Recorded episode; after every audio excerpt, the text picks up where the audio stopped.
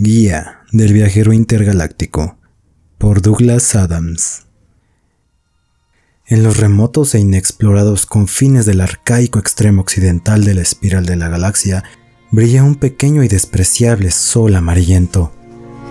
En su órbita, a una distancia aproximada de 150 millones de kilómetros, gira un pequeño planeta totalmente insignificante de color azul verdoso, cuyos pobladores descendientes de los simios, son tan asombrosamente primitivos que aún creen que los relojes de lectura directa son de muy buen gusto.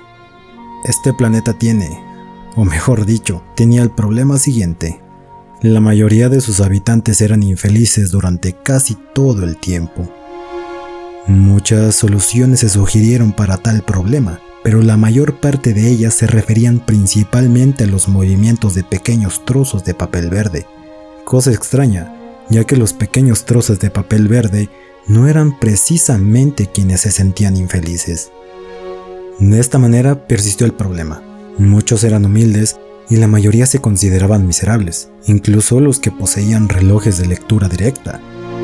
Cada vez eran más los que pensaban que, en primer lugar, habían cometido un gran error al bajar de los árboles, y algunos afirmaban que lo de los árboles había sido una equivocación y que nadie debería haber salido de los mares.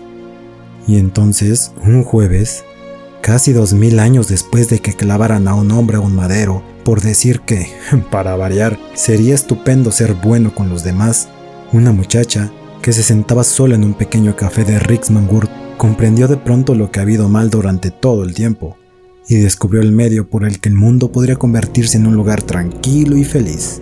Esta vez era cierto. Daría resultado y no habría que clavar a nadie en ningún sitio. Lamentablemente, sin embargo, antes de que pudiera llamar por teléfono para contárselo a alguien, ocurrió una catástrofe terrible y estúpida y la idea se perdió para siempre. Esta no es la historia de la muchacha, sino de aquella catástrofe terrible y estúpida y la de alguna de sus consecuencias.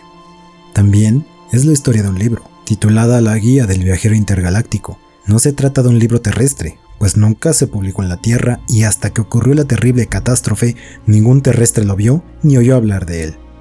No obstante, es un libro absolutamente notable. En realidad, probablemente se trate del libro más notable que jamás publicarán las grandes compañías editoras de la Osa Menor, de las cuales tampoco ha ido a hablar terrestre alguno.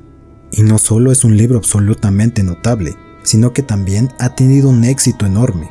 Es más famoso que las obras escogidas sobre el cuidado del hogar espacial, más vendido que las otras 53 cosas que hacer en gravedad cero y más polémico que la trilogía de devastadora fuerza filosófica de Ulon Kolufid, en qué se equivocó Dios, otros grandes errores de Dios. Y, pero, ¿qué es ese tal Dios?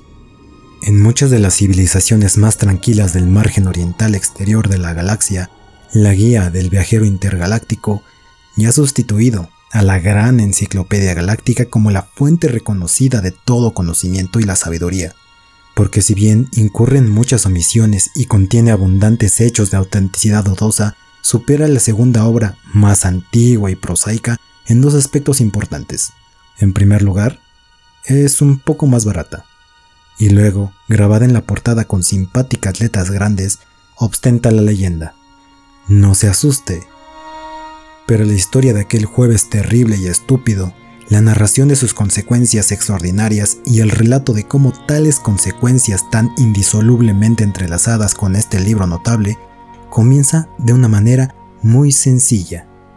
Empieza con una casa.